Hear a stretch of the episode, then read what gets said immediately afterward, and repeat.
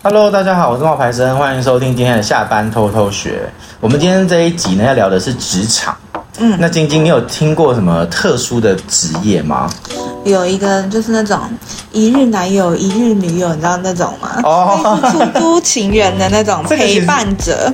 这个其实红到后来有拍成电影啊，然后电视剧之类的。有真的坠入爱河的吗？你觉得这种？我觉得不会、欸，因为只有一天而已，应该也还好。不是，他不是只有一天。嗯、哦，你说他可以租长期的，是吗？他可以租，比如说每两个礼拜租一次啊。哦。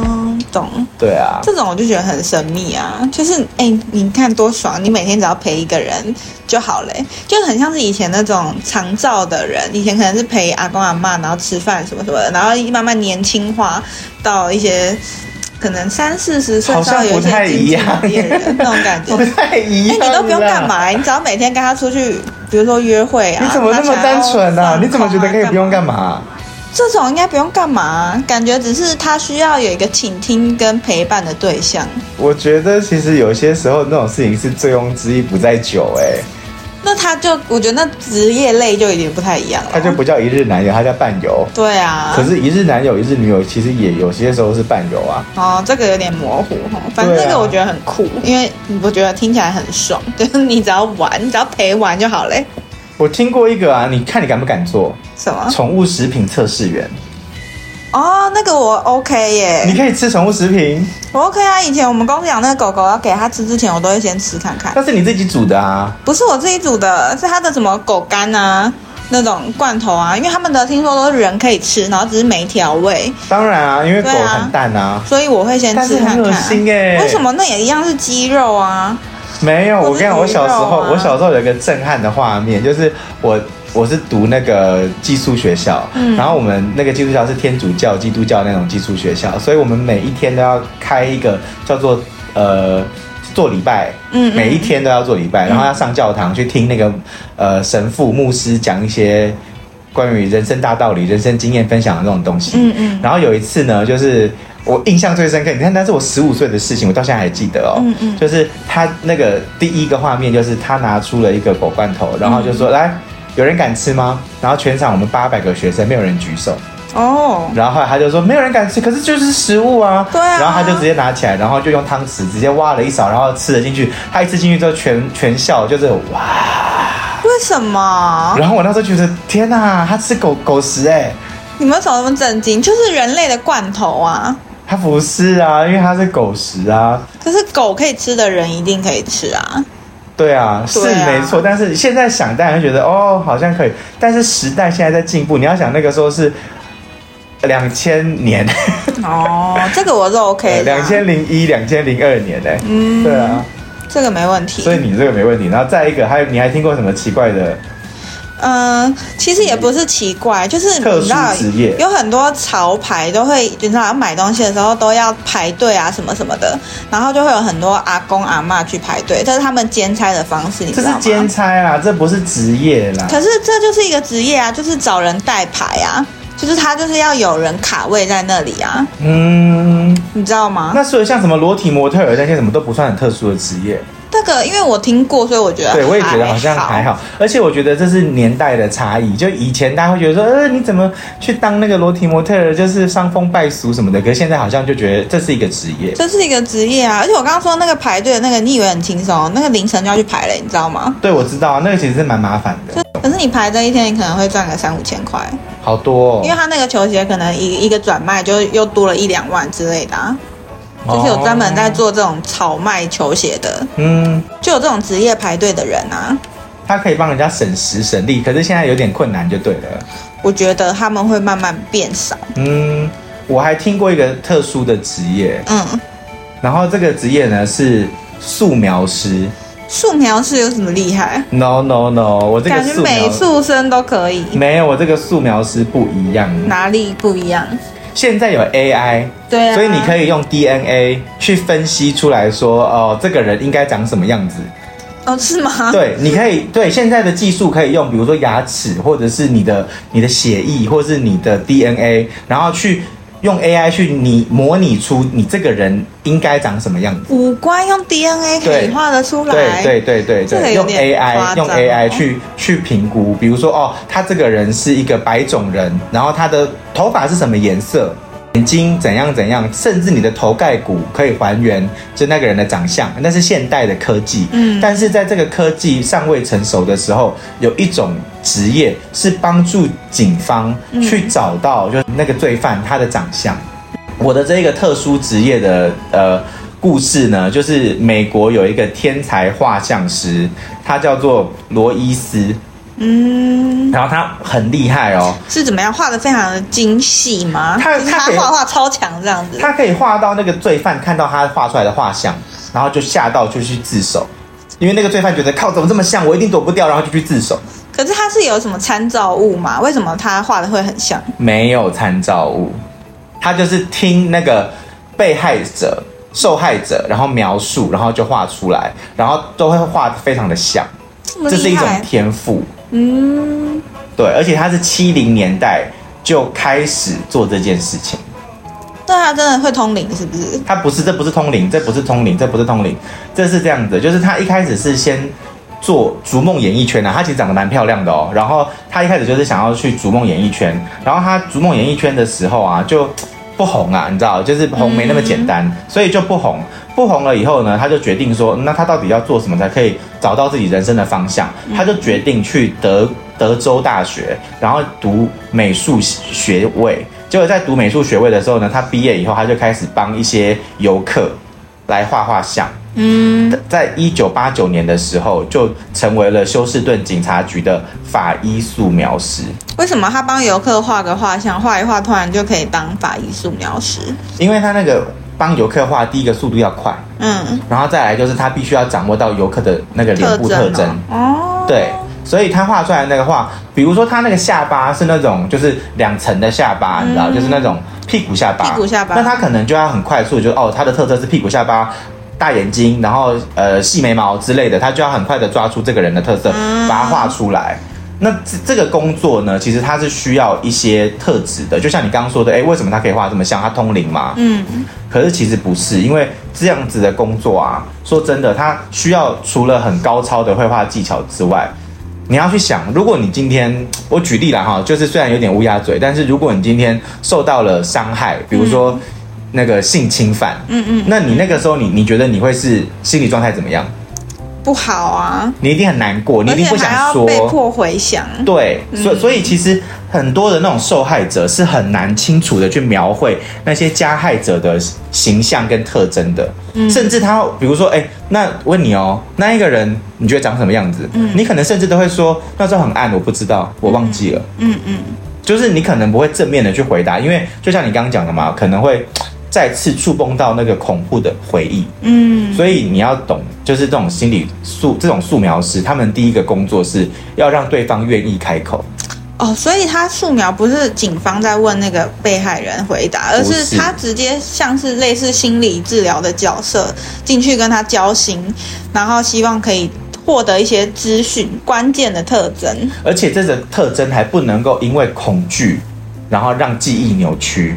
对啊，因为大家不是都说，你受到一些冲击的时候，你记得的不一定是真实的。对，所以说会导致你的那个描述可能就会不一样嘛。嗯，那为什么这一个那个罗伊斯这么厉害？主要就是因为他自己也受过创伤哦，所以他能够对那个受害者很感同身受，所以通常就可以从这个受害者跟证人的口中得到正确的描述。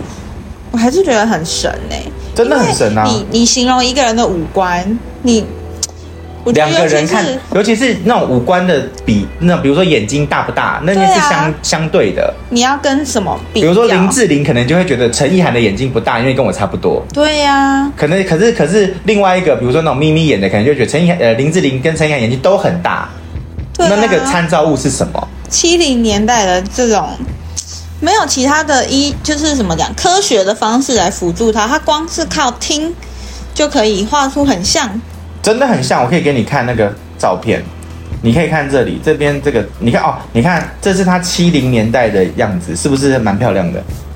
嗯。难怪他会想要闯那个演艺圈圈嘛，对不对？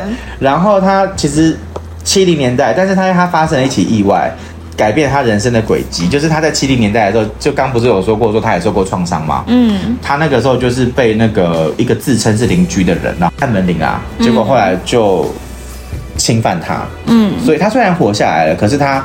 鼓起不了勇气去向那个世界求援，嗯，然后他也不想要，他也怕这件事情会影响他的丑闻，所以他就没有把它爆出来。到后来呢，就是因为他在一个半月之后，这个人呢，因为持有一些不好的，就是像毒品啊什么的，然后就是被警方压制了，嗯，所以说这个男的他。就是得到了该有的制裁，这也是为什么哦，他会想要去就是变成素描师的原因。我给你看这个照片，你觉得像不像？嗯，我觉得非常像诶。对啊，你看，就是，去想那时候没有 AI，也没有什么科学技术，是专门专真的就是听诶。我好难想象哦，就是那我觉得那一间学校应该很厉害哦。然后。他最红的案件啊，就他会会让他名声大噪的原因，其实不是找犯人呢、欸，那是什么？找失踪的小孩。哦，嗯，可是我是失踪的小孩，他应该就有参照物啦。但是人会长大，你小时候跟你现在长的可能不一定一样。哦，他厉害就是厉害在说，他做他做了法医三十年哦，然后他遇过一个案件是。有一个四岁的小女孩，因为她的那个母亲车祸去世了，留下来了自己跟两个弟弟。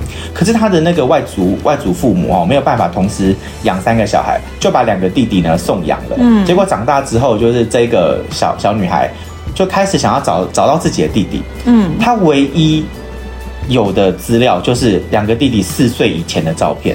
真的好难啊！你去想整个美国这么大。你要怎么样找到这两个人？而且你要想想看，那个时候技术，然后还有那个时候的联络方式，都是比较不像现在一样，你知道，可以网络上面丢一张照片，帮我找我弟弟。可是长相已经变很多了。嗯，那你可以看到弟弟小时候的样子跟长大之后那个差别，那太强了吧？然后他就把这两个弟弟画出来，现在三十多岁的时候可能的长相。他从四十岁推断他三十多岁的长相。长相。然后呢，他奇迹般的让姐弟俩重逢了，很可怕吧？都我都起鸡皮疙瘩了，啊、好夸张啊！对，我都起鸡皮疙瘩了，真的。哎，那除了刚才那个之外，还有什么厉害的吗？毕竟你也知道，一次的成功不是什么很值得炫耀的事情吗？有一个我听，我觉得很神奇的，就是有一个看不见，她是盲人的一个女生，嗯，然后她怀孕七个月的时候呢，就是被性侵了。然后呢？那那个犯人离离开现场的时候，还说了一句，呛了一句话，说我永远不会被抓到的，因为他看不到我的样子。哎，他很坏，人家怀孕七个月了，还要侵犯人家，然后还笑他是看不见的人。对，结果后来你知道吗？我刚不是说他会跟那个人聊天吗？对啊，然后讲话嘛，嗯，然后听他的描述，就画出来了这一个人的样子。草图，结果呢？这个草图，而且甚至还是未完成的哦。嗯，通过了这个草图，找到了嫌疑人，然后受害者就认出了他的声音，再加上现场的 DNA，这个犯人最后被成功定罪。盲人呢？盲人看不到，然后他讲话，对啊，他形容，对啊，可能摸他的脸之类的，他可能抗拒的时候摸到，比如说是身体的一些特征什么的，多短的头发什么之类的，对对对对，头发是不是卷的啊？这个很。怎么应该说警察厉害，还是应该说他很会想象呢？这个还不是最厉害的哎，这个至少虽然是个盲人，对不对？嗯、但是至少他有人可以，就是有人会可能他可以摸啊，他可以解释，他可以说出来，再加上他有听到声音跟 DNA 嘛，对不对？对啊。我跟你讲，有一个更夸张的，他这个案子非常的有名，就是先讲小孩好了，就是有一些小孩子，你要知道他们。目睹了自己的母亲被侵犯，或者是说被犯犯人啊折磨致死，可是小朋友他会害怕，他会不想讲，所以罗伊斯他就很经过了很长时间的努力，才得到了这小女孩的信任，他才终于愿意开口去谈论他那一生最可怕的时候。然后呢，后来犯人被抓住了，那这个犯人怎么被抓住的？就是因为这个小女孩附近有一个保安人员从素描中认出了这个人。然后罗伊斯其实曾经合作过最小的一个证人，是四岁的小男孩，他目睹了自己的父母被杀害。那年纪这么小，你要怎么？我弟弟的小孩现在就四岁。他哪会讲什么话啊？对，因为他宝宝根本就被吓到讲不出话来。对，所以就是你在跟这个小朋友沟通的时候，其实是很难抓住关键讯息的。可是罗伊斯就是在跟他沟通的时候，然后就画出了一幅素描，结果这个素描就跟这个小朋友的邻居长得一样，然后就被抓到了。天哪！是不是？是不是很厉害？我应该说他是很会倾听吗？还是很会交流？还是很会画画呢？嗯，没有。我觉得有些人还会说他，你刚刚有说是不是有超自然力量？对，我觉得他是不是通灵啊？但我觉得应该可能是他有说，他说因为我其实是会去研究很多的东西，比如说去研究呃骨架啊、骨头啊，然后演就是应该要长什么样子。因为他有一个很有名的案件叫做 Baby Grace。嗯，就是这个故事是这样子，二零零七年的时候，而是二零零七哦，就是你看二零零七其实距离现在大概是十几年哦。嗯，有一个渔民，然后在一个海边找到一个塑胶袋，一个杂物箱，结果这个杂物箱里面有一个小孩子的遗骸，脸部已经无法辨识，因为这个小孩子他已经死亡超过两个礼拜，然后他的那个死前曾经受过暴力的虐待，他才两岁。嗯，然后警方就把这个遗体叫做 Baby Grace，婴儿格雷斯。而且也没有报案失踪人口，没有任何吻合的记录。他警警方呢就邀请了这一个素描师呢，来根据孩子的头骨的形状去描绘、复制他的容貌，还原他的容貌。太难了吧？真的，头骨的形状哎。对，然后他说。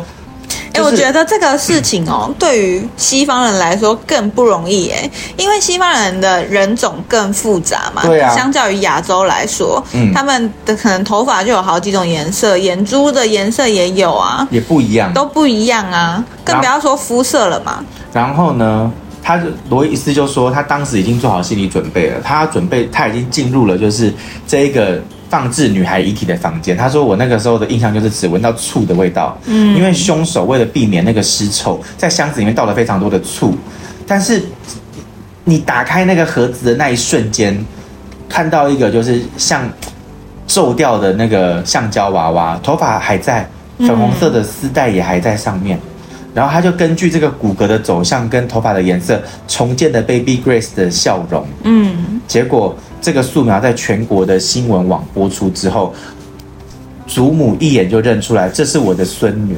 啊，你自己看那个照片画的像不像？说实在的，很像。我觉得最难的就是他的鼻子，因为你知道西方人的鼻子是是挺挺的，很有特征的。对，但是小朋友还没长开啦。对，他竟然画得出来。对，他把那个鼻子画的扁扁的。对，就是不是说特别坚挺的那一种。对。然后呢，这个小孩被画出来之后，就被他的祖母认定，就认出来是谁。结果，这个小女孩的最后杀害她小女孩的这个人是她的母亲跟她的继父。傻眼呢？对，但是还好，就是这一个案子的最后是有找到犯人，然后也有就是一个算是有伸张正义啦，应该这么讲。对，那我觉得他这么厉害，一定有很多人去采访他，或者想要跟他偷师啊，学一下说，嗯，这么厉害的秘诀到底是什么？他有分享过吗？他说，他其实觉得最厉害的秘诀是在于他愿意去倾听，然后同理心。嗯，对。然后他其实讲了一句话，我觉得还蛮美的。嗯，他说：“我的作品是唯一不需要看着好看的艺术品。”它不过是一张丑陋、凌乱、粗糙的素描，但它却能救人性命，那它就是美的，就是完美无缺的。嗯，他现在已经七十岁了，好温馨的。嗯，他现在已经七十多岁了。他说他之所以呢能够跟这些受害者还有证人呢有高度的共鸣，就是因为他年轻的时候曾经遭受到侵犯，然后他差一点死掉，所以他后来就因为这样子，就是去。学了就是素描，然后我跟你说，你刚刚还有问我说，哦，他是怎么样做到的？其实他不是只有去做素描而已，他还有去 FBI 学院的法医艺术家课程，嗯，然后他在那个学习了牙科的知识，哦，嗯，哦，学牙科确实是有效，因为它可以加强自己对面部结构的认识，然后进而它甚至可以做一个面部修复师。嗯，所以这就是为什么它可以这么厉害的原因。嗯，哦，对了，对了，对了，它还有一个很厉害的记录哦，它被金氏世界纪录认证为全世界帮助识别罪犯最多的画像师。哇，从一九八二年到二零一八年。警方呢，凭借着他的素描，抓捕了并且定罪了一千两百六十六名犯人，好多，超多的，好多。然后他现在在做什么呢？他现在在做的事情是想要培养更多的优秀的法医素材师，嗯，然后把那个更多的罪犯绳之以法。他把他自己毕生所学编成一本四百二十二页的教科书。然后还开设了学院去培育人才，那他当然也有跟 FBI 合作。他认为他这个工作是世界上最好的工作。我觉得是哎，而且这个其实是 AI 取代不了的，因为它会倾听跟交心。对，因为你知道 AI 你需要人类给它指令，它才可以去模拟。对，但是如果你还不能跟受害者建立关系，对，不讲，那你就那也白搭。对对对。其实呢，其实说到他现在在做的这个培训啊，啊，台湾的政府其实也有做一些人才的投资方案哦。像最近劳动部他们在产业人才投资方案里面，他们就开课了，让你在工作的时候呢，可以获得职场的第二专长。云嘉南地区呢，就开设了包括 ESG 永续经营啊、智慧机械啊、文创管理啊等超过六百多项的课程，你下班就能学。技能就多了一倍，政府呢更能够补助八成的训练费用，每人每三年最高补助可以是七万元呢。你在职进修就没有负担了，十五岁以上的在职劳工就可以报名了。你可以把那个资料啊放在资讯栏，那我们可以让大家去台湾就业通的官网查询。那以上呢为劳动部。云嘉南分署的广告，哎，我觉得这个真的很好，哎，因为我们常常在跟大家讲转职，转职，你要转职，你需要有有底气，你的底气就是你要去进修你自己的技能跟特长。那有些人可能会觉得难以负担，或者是不知道从哪里开始，但是因为现在政府已经有补助到八成的训练费用，很高哎，高，十万块的课你两万块就有了。对啊，帮助大家更好的去寻找跟学习你新的一项技能在哪里。而且他学的东西是超过六百多项，你要去看，他不只是只有刚刚讲的文创管理啊、智慧机械，大家可以去我们资讯栏提供的官网啊，然后呢，可以去看看台湾就业通里面到底有哪一些课程。啊希望呢，你会喜欢我们今天的分享。那我们今天的分享呢，就到这边了。通过特殊职业，然后最后带到台湾的政府，其实有在做一些补助方案，然后希望大家呢都能够找到心目中的理想职业。嗯，那我们的分享到这里喽，拜拜，拜拜。